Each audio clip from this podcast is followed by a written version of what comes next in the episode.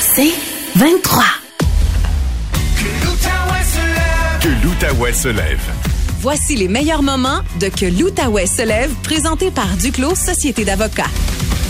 Mais quelle histoire horrible. Quelle histoire dégueulasse. Voler l'urne, les urnes dans un cimetière, puis répandre les cendres des personnes décédées un peu partout. Imaginez-vous la douleur des familles de ces défunts. Avec nous, Sébastien Boger. Lui et sa famille n'en reviennent pas. Ils ont vécu l'enfer cette fin de semaine. L'histoire se passe au cimetière Notre-Dame sur le boulevard Fournier. Bonjour, Monsieur Boger.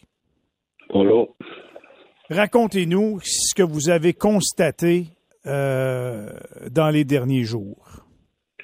Ben bien, euh, euh, le cimetière a appelé ma, ma tante samedi pour lui dire que la, la tombe familiale avait été fracassée, puis les, les, urnes volées, en fait. en fait, c'est que nous, on avait on avait fait faire un petit caisson en, en béton avec un plexiglas devant avec les urnes à l'intérieur, avec un petit montage. Mm-hmm. Et puis, euh, c'est ça. On est arrivé là, puis euh, il y a quelqu'un qui est allé fracasser le, le plexiglas, puis volé les urnes. Ils ont, euh, ils ont ouvert l'urne de ma grand-mère et mon grand-père parce qu'ils étaient dans la même urne. et puis, on a retrouvé le couvert sur place avec des cendres, mais l'urne en tant que telle, avec les, tout le reste des cendres, est disparu. On ne sait pas où. Puis, l'urne de mon oncle qui était là aussi, elle est disparue aussi. C'est épouvantable. C'est épouvantable. J'imagine que tout le monde dans votre famille, je connais pas l'étendue de votre famille, là, mais c'est, c'est, ça se peut pas. Si vous prenez la, si vous prenez la peine de mettre l'urne à un endroit précis avec les cendres à l'intérieur, c'est parce que quelque part dans votre famille, c'est important de pouvoir aller là pour se recueillir, pour leur parler, pour euh, pour vivre un moment intime avec eux après la mort. Puis euh, ma grand-mère, c'était. On a perdu ma grand-mère en fait. Euh, ça fait pas tout à fait. Ça fait pas. Ça fait pas un an. Et puis euh, on, commençait à faire notre deuil un peu. Puis là, ben, c'est comme si on, c'est comme si ma grand-mère était morte une deuxième fois. C'était comme le pilier de la famille, ma grand-mère. C'est, elle qui tenait la famille. C'était déjà un gros deuil. Et puis en plus là, on, se les fait carrément voler. C'est parce que je trouve ça aberrant. Quelqu'un peut se faire un geste comme ça. Là. Je comprends pas qu'est-ce qui les a motivés à faire ça. J'en ai aucune idée, mais je, je comprends pas comment on peut être beau comme ça. Euh, c'est terrible. J'ai dit ce matin, puis je vais le répéter encore, les gens qui ont fait ça, tu sais, dans le langage de la rue, on dit des chiens sales. Je pense que c'est même pas assez. Là, maintenant, il y a deux, trois petites affaires que je veux savoir. Le cimetière Notre-Dame, ils ont-tu un genre de jeu de caméra? je sais que c'est très grand parce que j'y ai déjà été. Y a-tu des surveillants? Y a-tu une surveillance quelconque? Parce que ça coûte quand même assez cher, ces affaires-là. Puis c'est aussi la valeur sentimentale qui est au cœur de tout ça, là. Ben effectivement, ils ont, ils ont des caméras à l'entrée seulement, mais c'est tellement grand ce cimetière-là, c'est un des plus gros cimetières de l'Outaouais, fait que je comprends pas comment c'est qu'ils en ont pas plus que ça. Et puis, ils font une ronde une fois par semaine. Ça fait qu'ils euh, sont, sont aperçus de ça cette semaine, mais ça a été fait quand cette semaine, j'en ai aucune idée. Ça fait peut-être 4-5 jours que ça a été fait avant qu'ils s'en rendent compte. Ça fait que je, je, comprends vraiment pas comment ça qu'il n'y a pas de caméra ou qu'il n'y a pas euh, un gardien de sécurité ou quelque chose. C'est pas la première fois qu'il y a du vandalisme là-bas. Ça c'est déjà arrivé souvent dans le passé. Ça fait que je sais pas qu'est-ce qu'ils attendent pour mettre des caméras ou quelque chose. Euh, juste juste d'avoir des caméras, ça, je suis sûr que ça découragerait beaucoup beaucoup de monde de faire d'aller faire du vandalisme là-bas, point, ou de faire des méfaits. Ça, fait que ça serait la moindre des choses d'en mettre, selon moi. Hmm il n'y a pas grand-chose que quelqu'un peut faire avec ça. Une fois qu'on a volé l'urne, on peut quand même pas. Il y a-t-il un marché pour ça? Ils peuvent-tu recycler l'urne puis la mettre ailleurs? Je, vous pose la question, mais je, m'imagine, je, me vois mal dire Hey, je m'en ai volé une urne, puis on va on va mettre les cendres de Joe là-dedans, puis on va mettre ça dans un autre cimetière en quelque part d'autre. Ça, ça marche pas, mon idée, là, M. Ben, Boger. Un urne, premièrement, ça, ça coûte 150$ euh, sur Internet. C'est pas, euh, c'est pas ça qui coûte cher. Et puis, c'est scellé, premièrement. Ça fait que une fois que c'est ouvert, tu peux pas vraiment la refermer. Et puis, euh, je ne sais pas ce qu'ils ont fait avec ça, j'en ai aucune idée, mais c'est juste, juste pour mal faire, je pense. C'est juste un, un méfait point. Là. Tu peux pas rien faire avec ça. Bon. Qu'est-ce que vous demandez aux gens là aujourd'hui? Euh, j'imagine que vous voulez avoir le, le fond de l'histoire. Ça vous ramènera pas les cendres de vos proches, mais de savoir que les malfaiteurs, les imbéciles qui ont fait ça soient attrapé, j'imagine que ça vous aidera à passer peut-être euh, une autre fois votre deuil.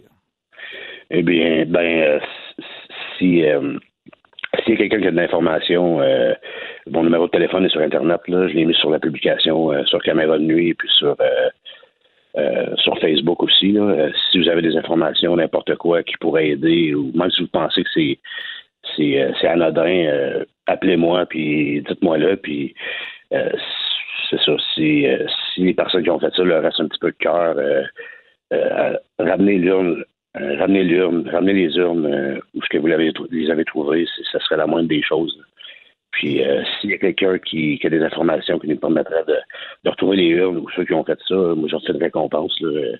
On, est rendu là. Je, veux, vraiment retrouver ma, grand-mère, mon grand-père et puis mon oncle. C'était la seule chose qui nous restait d'eux autres. Puis c'est sûr, on aimerait vraiment ça, euh, les revoir. Dernière question. La police euh, fait quoi là-dedans?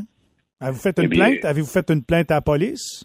Ma tante a fait une plainte à la police. Ils sont venus ramasser euh, quelques petits trucs qu'il y avait. Là. Ils ont parti avec un bout de un, morceau de, de, plexiglas qui avait des empreintes dessus. ils sont partis avec deux, trois trucs, mais ils m'ont dit ils nous ont dit qu'ils ne pouvaient pas faire grand chose. Il n'y avait pas grand chose à faire avec ça. C'était un peu décevant. Là ça a pris euh, ça a pris ça a pris quasiment trois heures avant qu'il arrive. Je pense que c'est pas une priorité pour eux autres, vraiment pas. Que ça, ça nous décourage un peu. Hmm. Monsieur Boger, je, suis renversé ce matin. Je pensais pas un jour faire une entrevue sur un sujet comme celui-là. Euh, vous avez toute ma compassion, vous et vos proches. Puis je souhaite que quelqu'un, quelque part, qui a entendu parler quelqu'un qui a fait ça, ou qui connaît quelqu'un qui connaît l'autre, puis le beau-frère de la sœur, puis qu'on vienne à bout de trouver l'enfant de chienne qui a fait ça. Excusez-moi encore un matin, mais je ben vous le dis là, euh, je, je, le souhaite de tout cœur, mais je souhaite aussi que dans tout ça, vous soyez capable de passer à travers ces dures émotions-là. Merci beaucoup d'avoir accepté de nous parler ce matin. Ben, merci à vous d'avoir pris du temps pour, euh, pour nous parler, puis nous aider. Bonne chance. Ben, merci beaucoup. Sébastien Boger, sa famille, c'est terrible. L'urne de grand-maman, qui était le pilier de la famille, de grand-papa et de son oncle, volé, vandalisé, les cendres au sol. Pas de surveillance vraiment, pas trop en tout cas. Puis la police, ben, police, j'ai de la misère à blâmer la police. Je comprends très bien que ce sont des personnes décédées déjà, là. Fait que c'est pas une priorité. Il y a d'autres cas plus urgents, je comprends très bien. Mais il doit quelqu'un qui sait quelque chose quelque part, ou cette gang de pas de cœur là, s'il y a quelqu'un qui les connaît, juste les raisonner, de ramener ça. On va éviter les tapes à juste les ramener. Ça fait une couple d'années que je vous parle des prix de l'essence, de la fluctuation, puis même que je m'inspirais de lui pour devenir un prédicateur des prix de l'essence. Hein? Je vous disais, ah, euh, vous allez voir, le prix va monter de 10 cents la semaine prochaine. Mais dans le fond, je prenais ça de lui. C'est un analyste, c'est un spécialiste des prix de l'essence. Il est notamment beaucoup cité dans les journaux anglophones. Puis au Québec, moi, je ne l'avais jamais entendu. Puis à ma grande surprise, ça fait deux semaines, même s'il a, a un nom à consonance anglophone, il parle français. Son nom, c'est Dan McTeague. Bonjour, Monsieur McTeague. Bonjour, Monsieur Langevin. Je ne sais pas si mon français est assez fort, mais une des raisons pourquoi euh, on, on se voit pas trop souvent dans les journaux euh, ici au Québec. ben, écoutez, vous êtes très bon en français. Je suis content d'apprendre ça. Ça me, ça me dépasse. Vous êtes probablement l'analyste qui se mouille le plus et qui se spécialise dans les prix de l'essence. Puis ce matin, cette circonstance, on voit ça, c'est passé de 1,53 dans notre région à autour de 1,69 euh, comment, comment vous pouvez nous expliquer la fluctuation si rapide et souvent des prix de l'essence ces jours-ci? Euh, prime, là, c'est le fait que nous avons changé, c'est-à-dire les euh, deux fois par année, on modifie la qualité de l'essence. Une qui est faite au début du mois de septembre pour assurer que qu'est-ce qui est mélangé dans l'essence euh, est, est, est, convenient et est, capable et pratique pour euh, euh, l'hiver, mm-hmm. pour les saisons. alors, on met un produit qui s'appelle butane. On utilise ça pour des gens qui fument. et très, très, très bien les propriétés. Mais ça peut devenir très dangereux et même euh, parfois, euh, on, dit que le butane n'est pas quelque chose qu'on devrait utiliser euh, durant les temps de l'été où il y a la chaleur, où ça peut créer une instabilité, non seulement avec la voiture, mais aussi avec l'environnement. Évaporation, c'est une chose. Alors, dès le 15 avril, on modifie la qualité de l'essence pour permettre d'autres produits comme alcalite, c'est un, nom technique, mais on utilise ça d'habitude durant la saison de l'été. Et ça, ça c'est très coûteux. Ça, ça dépasse maintenant environ 11 cents de litre pour faire cette modification. Ça sert à l'alcalite. Et c'est pour ça que les prix ont monté. L'alcalite, ça sert à quoi, M. McTeague?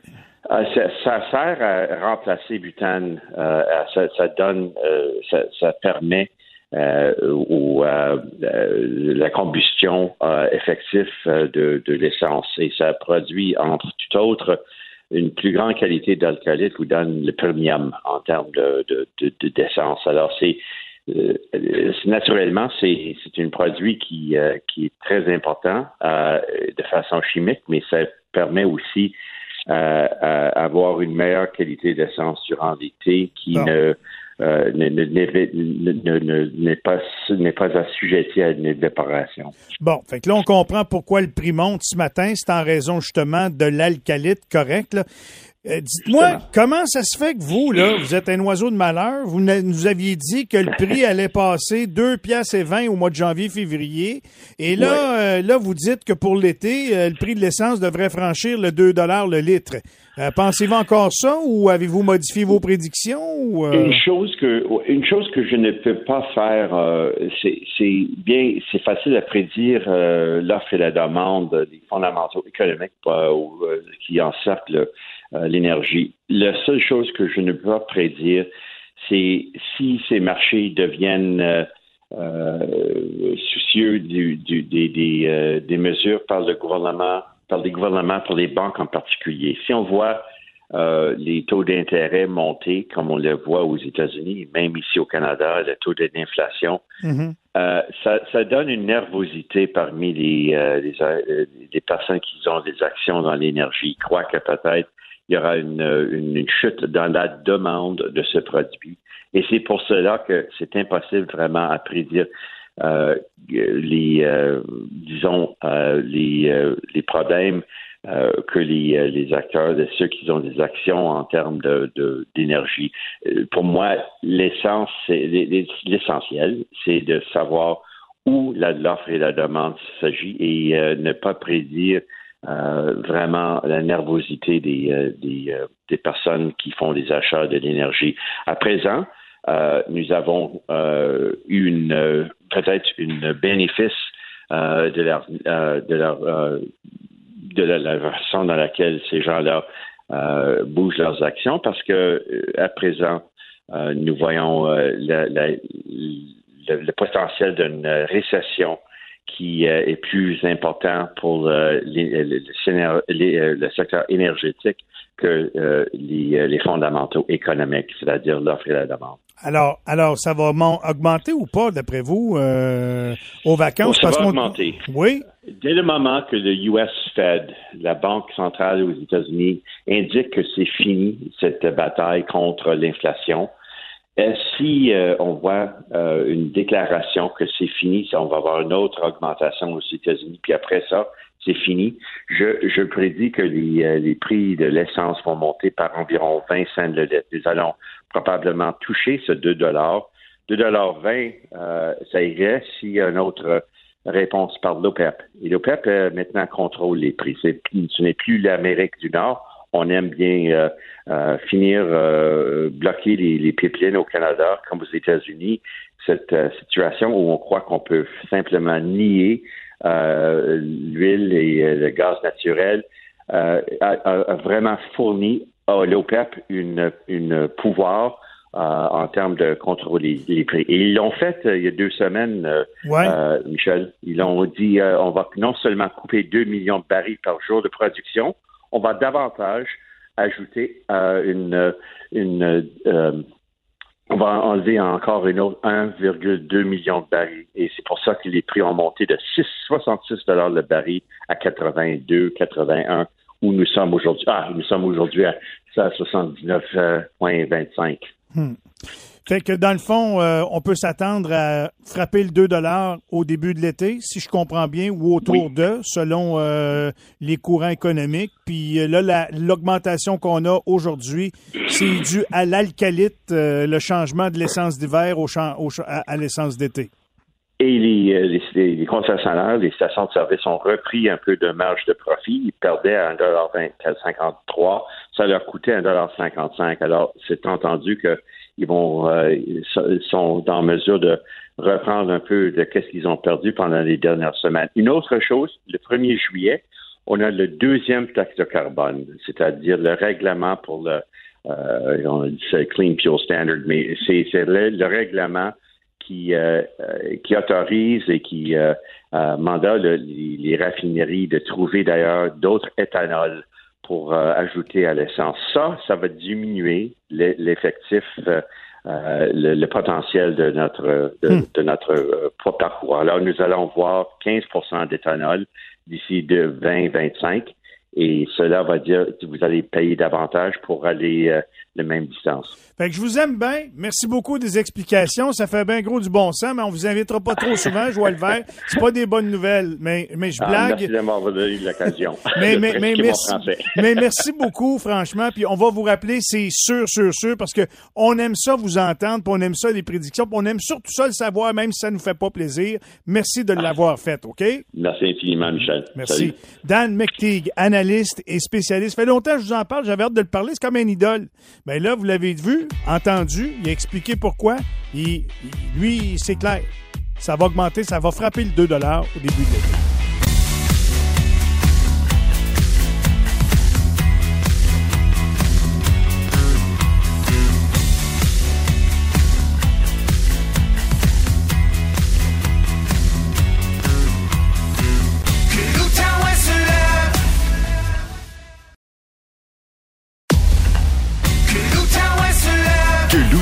Se lève.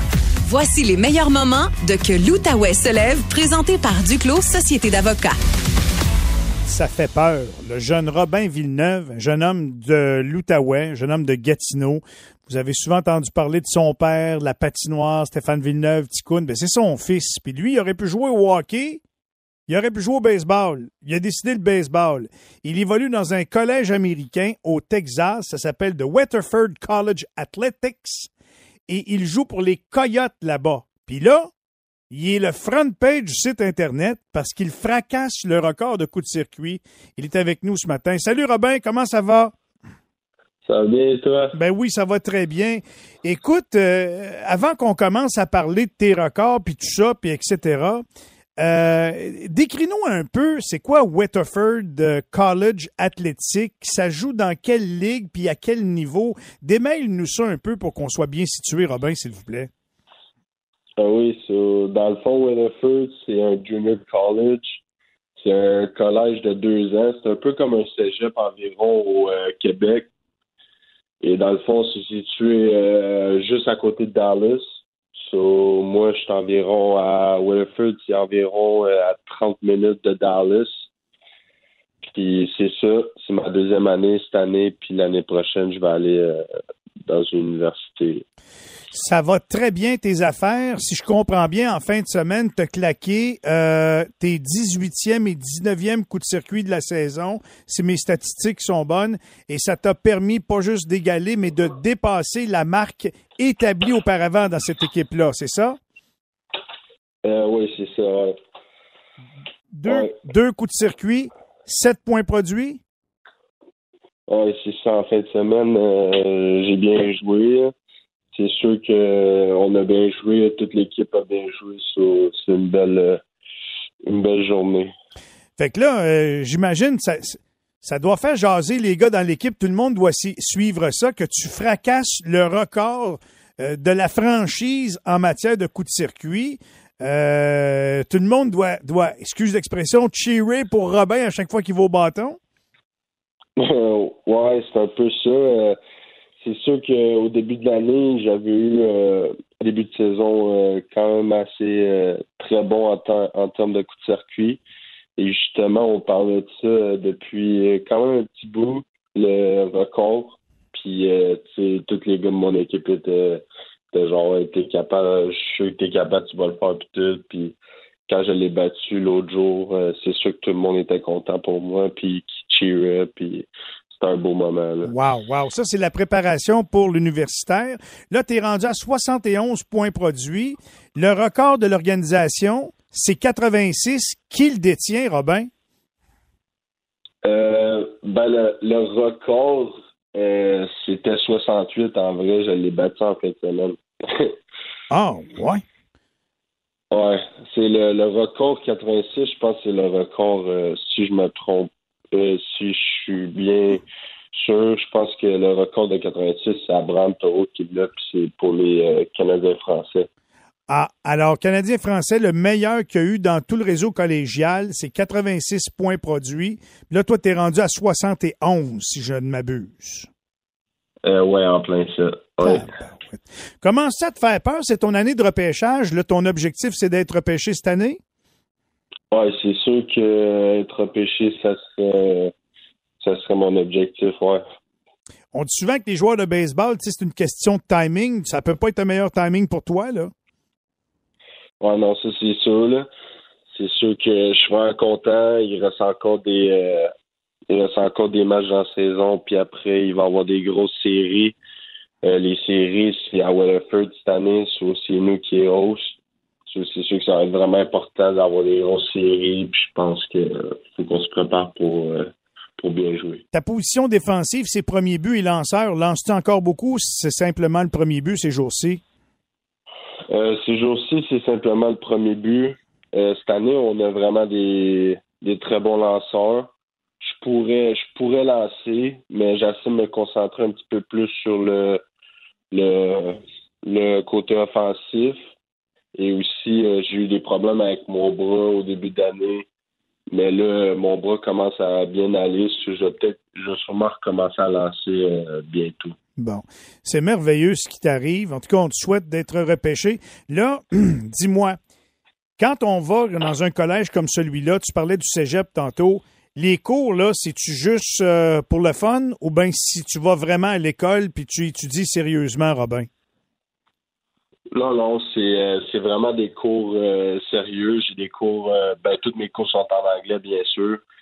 Euh, j'ai des cours d'anglais, j'ai des cours d'histoire, j'ai des cours de géologie, psychologie. C'est c'est quand même des cours assez importants que c'est important de bien faire pour après à l'université et espérer avoir une bourse d'études.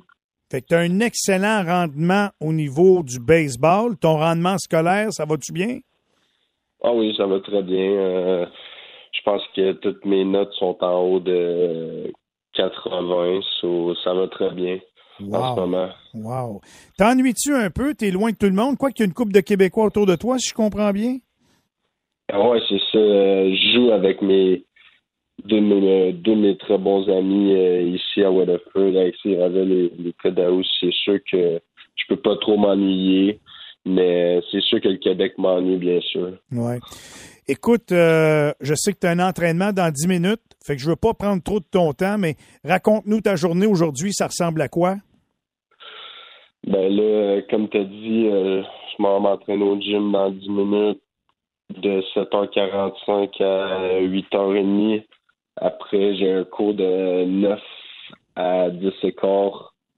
Et ma pratique aujourd'hui, je suis pas trop sûr, mais ça va être environ dans les alentours d'un heure, un heure et quart. Et après, euh, prendre ça un petit peu plus relax pour le reste de la soirée, faire nos devoirs, puis ben, tout ça. Ta prochaine partie, c'est mercredi? Euh, ouais. Ben, Mercredi.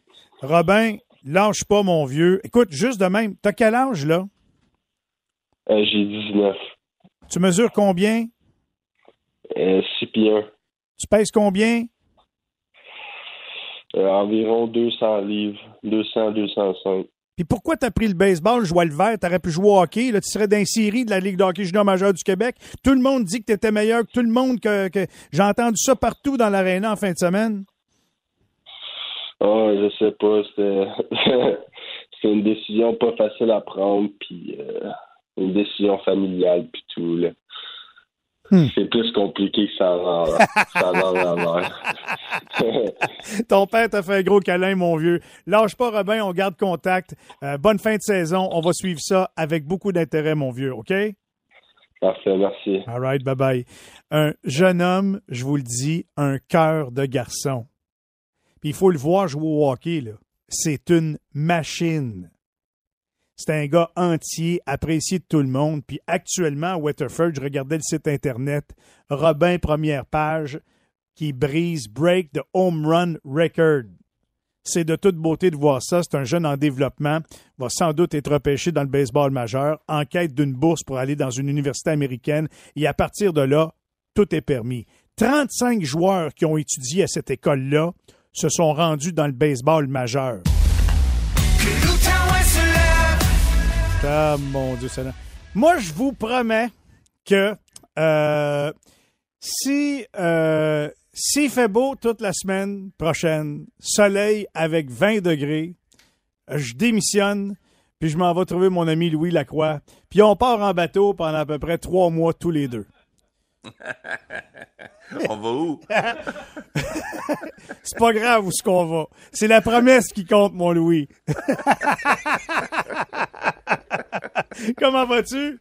Ça va très bien, toi? Ben, comme un enfant d'un plat de bonbons. Mais tu sais, euh, tu peux pas chialer contre les inondations, toi qui aimes la pêche. Hey, écoute, on a pour notre argent cette semaine de l'actualité. Il en veux-tu, en v'là, surtout ici dans la région. Avec la grève, parce que moi, j'ai envie de dire que la grève de la fonction publique ici, fédérale, c'est différent dans notre région que partout ailleurs au Québec. Parce que j'entends Ben oui, là, j'entends des gens de Québec qui Ouais. me disent Ah, la population appuie pas les fonctionnaires. Je m'excuse, je viens faire un tour à Gatineau, tu vas voir que les gens les appuient un peu plus, les fonctionnaires, tu sais. Ben, c'est parce que la moitié de la population. Ben, Québec aussi, là, c'est une ville de fonctionnaires. là. Je, je connais un peu le, le- le sentiment. Là, tu C'est sûr. euh, fait qu'il y, a- il y a une masse de, de fonctionnaires assez importante à Gatineau. euh, puis la même chose est à Québec. là. Quand il y a des grèves euh, dans la fonction publique québécoise à Québec, tout le monde, euh, tout le monde appuie les grévistes. C'est un peu normal. Tout Ouais, le monde vit mais ailleurs au Québec, le monde y chiale, mais, mais dans l'endroit où ils vivent, c'est clair que c'est ça.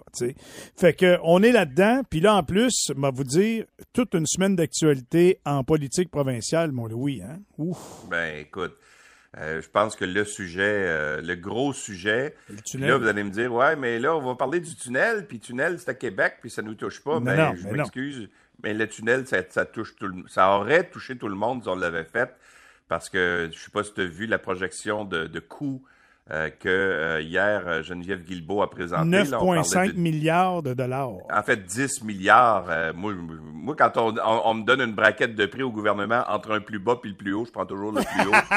plus, plus, tu sais.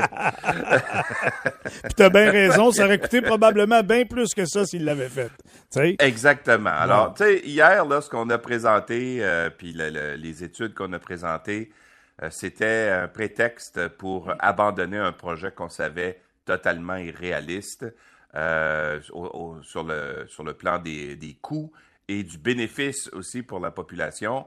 Bref, euh, on a, euh, tu sais, quand, quand tu veux tuer ton chien, tu dis qu'il a la rage.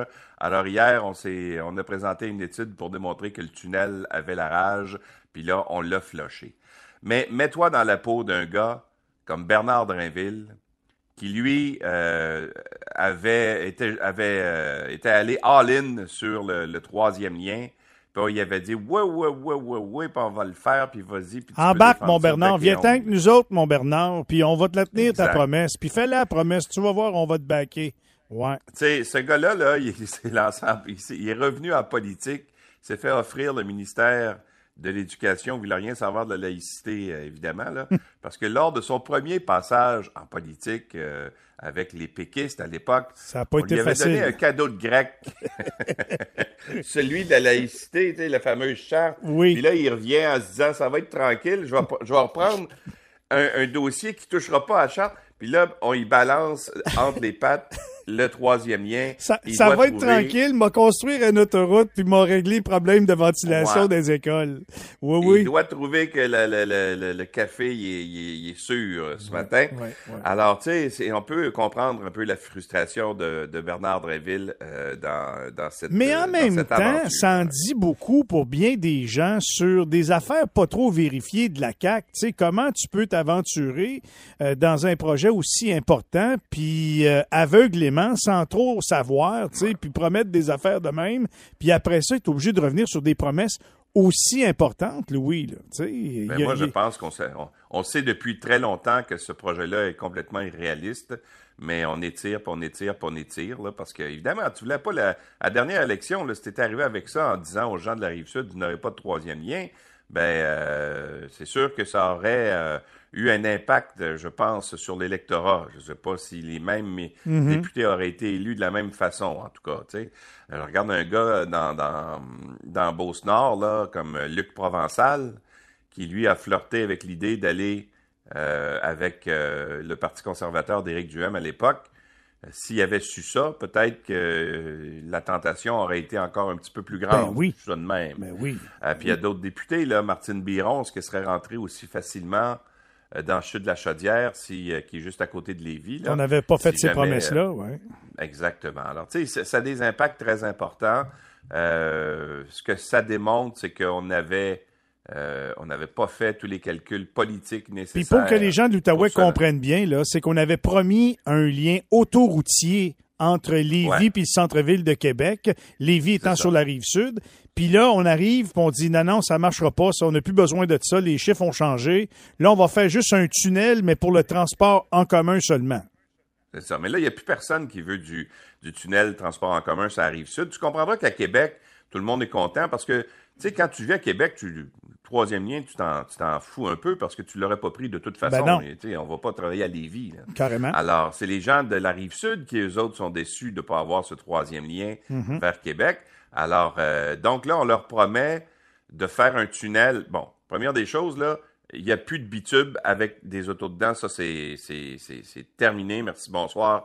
Exit ce projet-là. Là, on leur promet un tunnel dont on ne sait pas d'où il va partir, dont on ne sait pas ce qu'il va y avoir dedans. Ça va être des autobus, tramways, métro, on ne sait pas trop. On ne sait pas quand ça va se faire. puis On ne sait pas combien ça va coûter. Ça fait beaucoup d'interrogations. Ben attends, Louis, veux-tu qui- que je t'ajoute quelque chose à ça? M'a dire de quoi ça me fait rire un peu quand je t'entends nous faire la nomenclature de ça.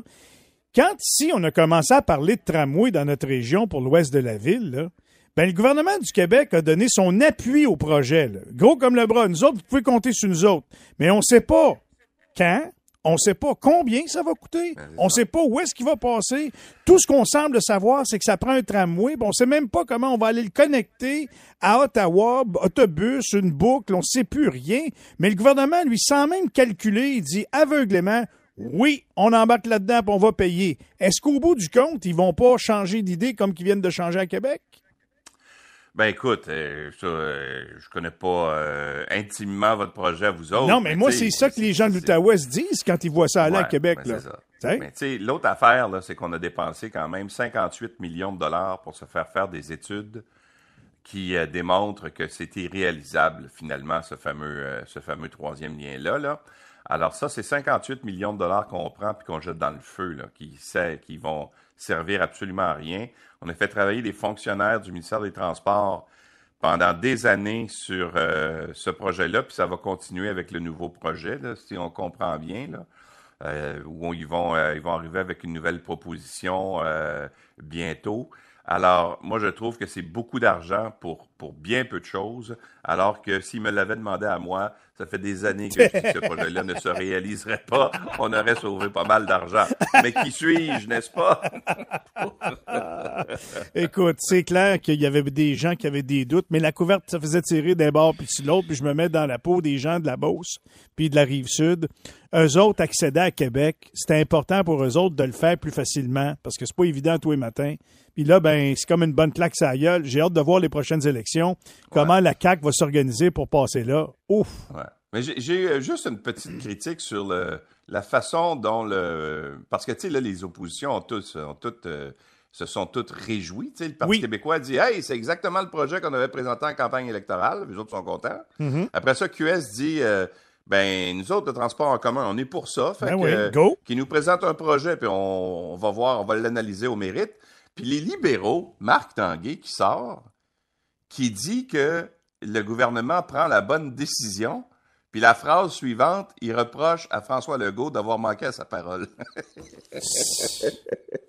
tu sais, quand un bateau a, pas de capitaine, il s'en va dans toutes les directions. Puis celui qu'on a nommé ici dans la région, Eric I Don't Care, euh, lui aussi, il avait fait des pas pires déclarations. Lui aussi, fait Éric Kerr, là, euh, moi, je, je, je, le regarde aller. Là, ce gars-là euh, fait bourde par-dessus bourde. Là. Ça a été pareil dans le, le dossier de la Société de l'assurance automobile du Québec où il, il a pris à peu près aucune responsabilité dans le, cafouillage énorme qu'a été euh, mm-hmm. le, le, dossier. Et ben là, hier, lui arrive, puis l'air totalement contrit en disant Ben écoute, moi, j'ai pas de problème avec ça. J'ai regardé les chiffres, puis j'ai beau avoir mis mon, siège en jeu, j'ai regardé les chiffres, je peux pas défendre l'indéfendable. Alors lui, il a zéro émotion là-dedans. Il, il, arrive là, pareil, comme si euh, euh, rien de rien n'était, n'est-ce pas? Alors, là, j'ai entendu des gens dire qu'il faudrait qu'Éric Kerr démissionne. Moi, je ne pense pas qu'Éric Kerr doit démissionner. Je pense que la démocratie va parler euh, par elle-même, n'est-ce pas, ben, à la prochaine élection? Alors, tu sais, à un moment donné, là, tu fais face à l'électorat, puis l'électorat décidera. Euh, puis, euh, mais si j'étais Éric Kerr, comme je faisais à la blague hier avec des amis, si j'étais Éric Kerr, euh, J'irai pas me promener dans les rues du comté de la Pelletrie euh, euh, après le coucher du soleil. C'est bien dit, mon Louis.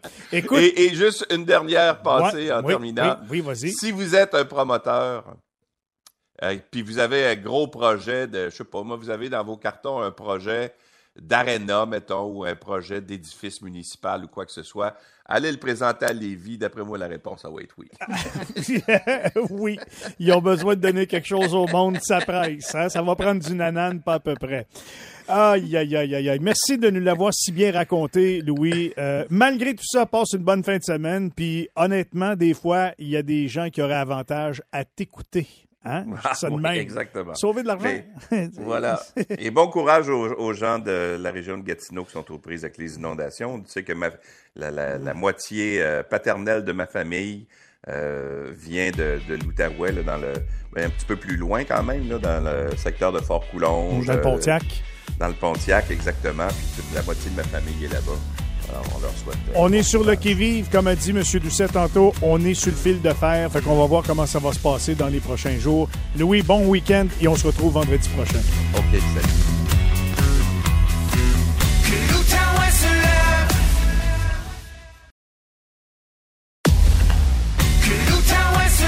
Que l'Outaouais se lève. Voici les meilleurs moments de Que l'Outaouais se lève, présenté par Duclos Société d'avocats. Tania, euh, qu'est-ce que tu nous as trouvé sur le web? Fait Michel, Elon Musk a mis ses menaces à exécution. Tous les membres de Twitter qui possédaient un compte authentifié, alors un petit crochet bleu, l'ont perdu hier, que tu sois le pape, Tiger Woods, Beyoncé ou François Legault. Ils ont tous perdu leur petit crochet bleu qui certifiait que c'était leur vrai compte. Le crochet bleu, là, c'était souvent, souvent gage de crédibilité sur Twitter, entre autres pour éviter que les gens soient floués par des euh, faux mhm. comptes. Maintenant, si tu veux ton crochet bleu, tu dois payer et n'importe qui peut le faire. C'est pas cher, 8 dollars par mois. Et justement, le problème, c'est que n'importe... par mois? Ouais, mais n'importe qui va pouvoir avoir un compte authentifié. C'est là que le problème commence. Euh, Twitter Blue, euh, la version payante, vous donne plus de visibilité, des privilèges techniques, moins de publicité et j'en passe. Elon Musk le dit, il veut donner plus de pouvoir au peuple. C'est ça qu'il avait dit lorsqu'il euh, l'avait annoncé la nouvelle. Hmm. Le réseau social qui avait déjà perdu énormément de crédibilité vient d'atteindre un autre niveau là. Et avant ceux qui avaient droit à un crochet bleu, pour ceux qui connaissent moins Twitter, c'était oui les personnalités, mais aussi les médias, les journalistes, les experts les politiciens. Maintenant, n'importe quel coucou peut l'avoir. ça aurait été euh, euh, beau hein, pendant la pandémie, Michel.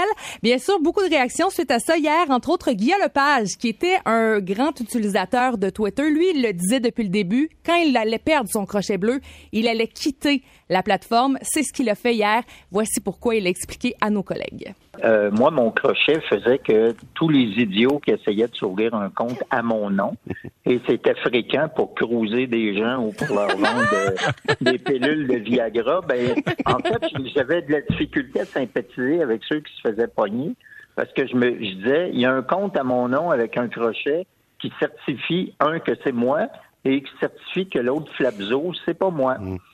Bon, ça, en perdant ça, je sais que je me ramasserai avec euh, des vols d'identité, ce que j'ai pas envie. Mais deuxièmement, puis c'est peut-être la plus grosse raison, c'était le fun Twitter il y a plusieurs années, euh, puis c'est le fun de s'obstiner avec 140 caractères parce que tu es obligé d'aller à l'essentiel, puis ça fait de la complicité ou même ça fait des échanges musclés qui sont intéressants. Bon, récemment, on a appris que 6% des Québécois utilisaient Twitter. En fait, c'est le réseau euh, social le moins populaire et le moins utilisé. C'est pas beaucoup, mais je pense que 100% des morons sont abonnés à Twitter. fait que si tu te fies juste sur, Twitter, puis que tu t'abreuves à ce qui se dit sur Twitter, tu vis dans une société parallèle. Puis se faire insulter, c'est une chose, je suis habitué, là, je suis une personnalité publique, puis moi, au moins, je signe mon nom. Tout le monde sait que c'est moi. Mais payer pour se faire insulter par euh, Nordique 69 puis Grosse Graine 23 puis euh, mais ce qui me fait de la peine c'est que j'avais quand même mes abonnés fidèles. Tu sais des gens avec qui on discute depuis euh, cinq ans. Non, mais même à ça, tu sais c'est tu les as jamais rencontrés, mais c'est quasiment tes amis, là, tu sais, de temps en temps. Hey, c'était bon hier l'émission, j'ai pas aimé telle entrevue, puis ta ta ta ta, puis eux, ces, ces personnes-là vont me manquer. C'est sûr qu'avec Twitter, on avait un contact avec ces gens-là. Puis il le dit, lui-même que pour tout le monde en parle, il trouvait souvent des invités via Twitter, des gens qui venaient lui raconter des histoires et tout ça. Alors à partir de maintenant, si vous êtes encore des abonnés de Twitter, assurez-vous de bien regarder le profil, le nom d'utilisateur, le nombre d'abonnés, regardez quelques tweets avant de retweeter une personnalité quelconque. Ça va devenir le bordel rapidement. Pour moi, euh, je pense que c'est le début de la fin du euh, de ce média social que j'adore malheureusement, mais qui a été euh, prise en charge par une, la mauvaise personne, je vais dire ça comme ça. Tout à fait d'accord avec toi. Puis euh, je pense qu'effectivement, c'est vers une chute aux enfers. On va le voir déjà là, dans les prochains jours. Ça va être assez rapide. Merci beaucoup de nous l'avoir dit. Excellent commentaire de Guy Lepage. Guy Lepage, franchement. Que l'Outaouais se lève avec Michel Langevin. En semaine, 5h30 au 104.7 Outaouais. C'est 23.